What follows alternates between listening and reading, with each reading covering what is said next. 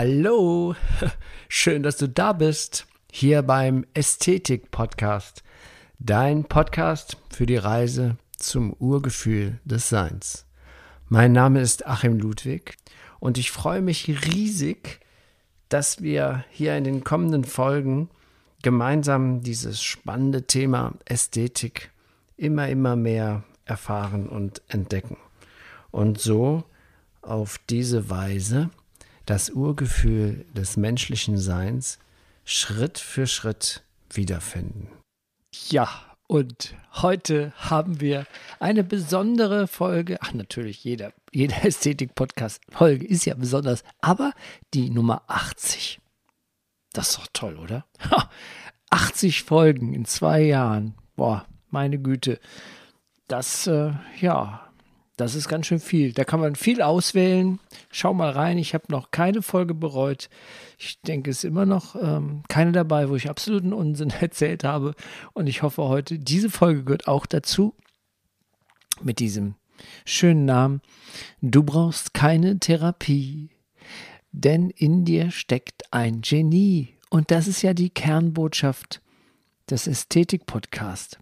Die Botschaft der Märchen dass ja eigentlich in uns allen ein höheres Wesen schlummert, die Ästhetik, die Schönheit, das Cinderella oder Rapunzel oder Dornröschen oder Schneewittchen und allen widerfährt das Gleiche.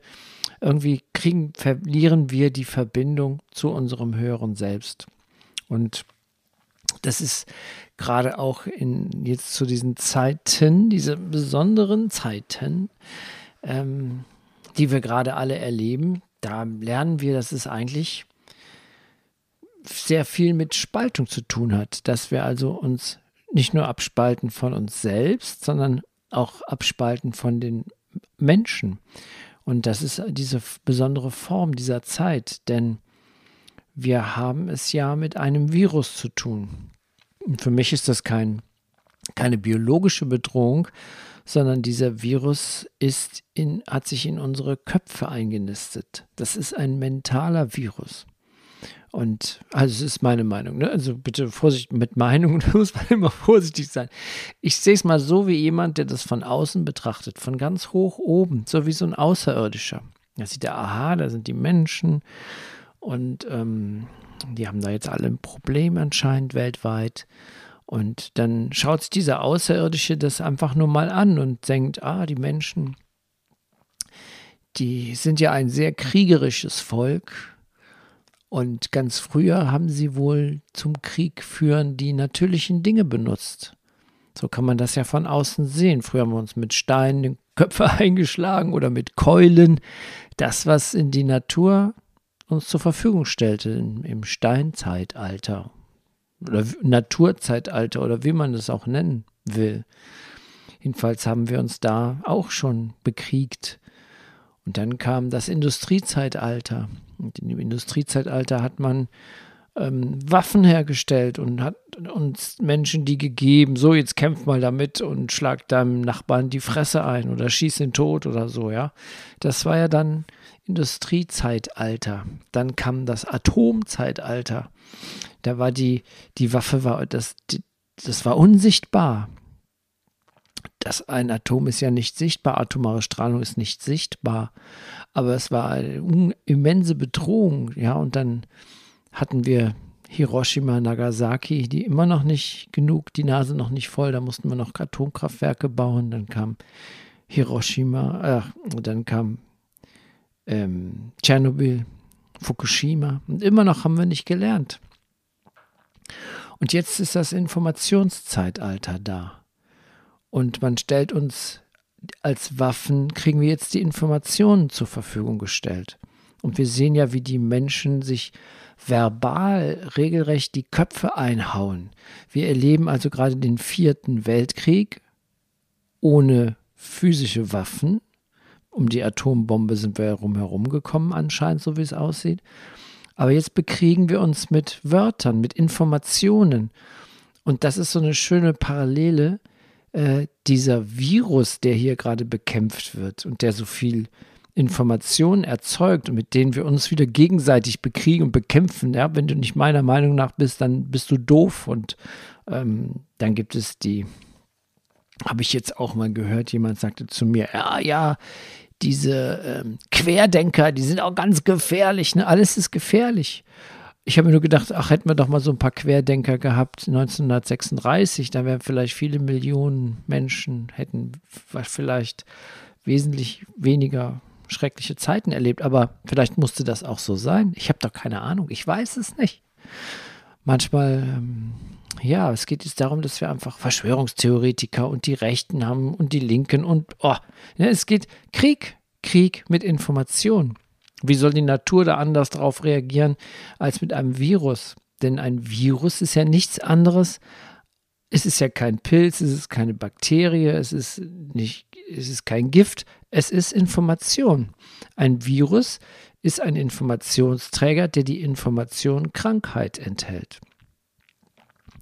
Und wenn ich mental infiziert bin, das heißt, ich habe eine Affinität zu dieser Krankheit, dann wird mein Immunsystem diese Information eingehen lassen in mein System und die Krankheit wird wüten. Ich sehe das so einfach, weil ich es immer versuche, mit dem in der Natur die Parallelen zu sehen. Ein Virus ist ein Informationsträger, so wie ein, ein Tonband, ein Magnettonband. Ähm, ja, wenn das vervielfältigt ist, nutzt es nichts, wenn ich das Tonband zerstöre. Die Information ist ja dann da.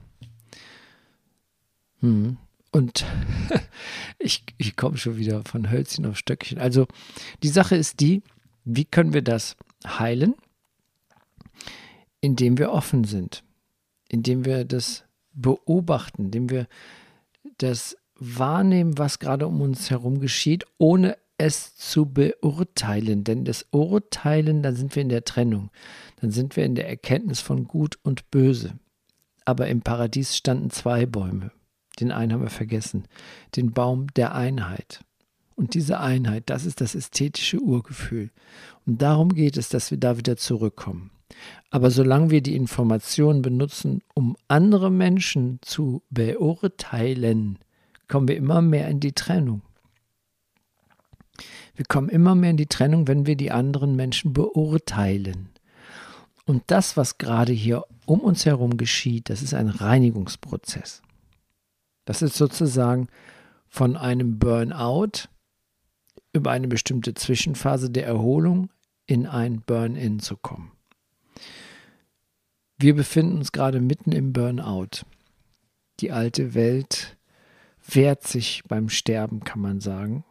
Und, ähm, und wir wissen nicht, was wir tun sollen. Wir sind vollkommen desorientiert. Ja, das ist, aber was sollte man tun, wenn man desorientiert ist? Ruhe bewahren und schauen. Stell dir mal vor, du bist, sitzt in einem Flugzeug und auf einmal kommt, äh, er, erhältst du die Information, das Flugzeug ist gekidnappt worden, das Flugzeug ist entführt worden. Ja, was machst du denn jetzt da drin? Sagst du, hey, das geht nicht, ich rufe jetzt meinen Rechtsanwalt an, ich habe ein Recht auf diesen Flug, das ist vollkommen illegal, dass das hier das Flug, ihr werdet mich kennenlernen oder meinen Anwalt, ne? Ich verklage euch. Das, bringt das was, im Flugzeug zu sitzen, das entführt ist und sich da zu wehren? Oder sagst du, ah, komm, wir holen jetzt ein paar Leute, gehen ins Cockpit und hauen den Entführer ein paar vor die Fresse? Nutzt auch nichts. Man gefährdet nur sich selbst und andere. Das Einzige, was in dieser Situation nützt, ist besonnen bleiben, ruhig bleiben und beobachten. Das Beobachten ist so eine geniale Phase. Und wir haben, ich habe ja gesagt, dass ich jetzt jede, jedes Thema unterstütze, was ich hier habe. Ähm, denn dieses Thema, dass wir keine Therapie brauchen, der Therapeut ist schon in uns. Das Schneewittchen, das Dornröschen, unser höheres Selbst kann uns heilen. Wir müssen nur wieder Kontakt damit aufnehmen. Dann brauchen wir keine Therapie. Denn in mir, in uns, in dir steckt ein geniales Wissen, wie wir heilen können. Aber dazu führt, dass wir uns nicht in eine gewisse Polarität begeben.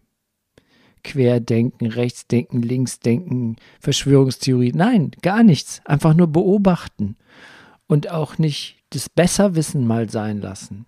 Wir, wir, wissen wirklich nie irgendwas ganz genau. Das war eine andere, ist eine andere Folge. ähm, und da ist, finde ich jetzt, äh, musikalisch ist das so eine schöne Sache. Man kann das Musik, Musik kann ja wirken auf verschiedenen Ebenen. Und wir haben einen Song gemacht auf, auf unserer neuen CD, wird er erscheinen, der heißt Burn In. Der ist, äh, ja, der basiert auf so eine, seine, auf eine Idee von einem alten Deep Purple Song, der heißt Burn. Und da kracht das so richtig, das ist Brennen, ja. Und ich denke mir, das ist ja eigentlich so ein Verbrennen. Das ist so ein Burnout. Und so ist der erste Teil. Und dieses Stück Burn In, das besteht eigentlich aus drei Teilen. Der erste Teil ist dieser Burnout. Das ist, was alle, viele Menschen erlebt haben und gerade auch erleben. Und dann kommt ein Zwischenpart. Dann fährt das ganze System gegen die Wand. Da gibt es einen großen Crash. Und da gibt es einen Zwischentat, ein Instrumentalteil, der von unserem wunderbaren Gitarristen Donno so schön äh, gespielt wird auf die Harmonien von Mick, einem Synthesizer. Und dazu singt die Jule wie so eine wie so eine heilende Engelsstimme. Das ist so ein Hoffnungsträger, die, die, die, der, der Zwischenteil. Und das ist das, was uns, wo wir unmittelbar bevorstehen, was wir aber mental schon einleiten können, einläuten können.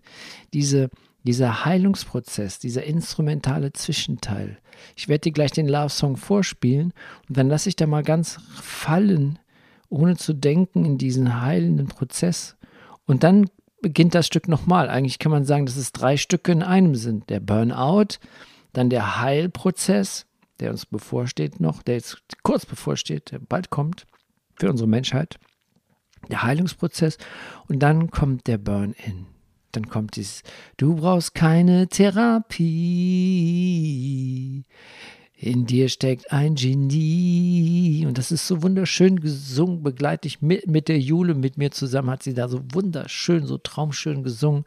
Das ist wirklich musikalische Therapie. Also für mich, aber ich biete es dir an, das kann für dich auch sein, weil es ist dann vollständig. Diese drei Teile in einem Song, diese drei Songs in einem Song, der Burn-In, äh, der Burnout, dann der Heilungsprozess, instrumental und dann kommt dein Burn-in. Und diese Information ist auch eben Information.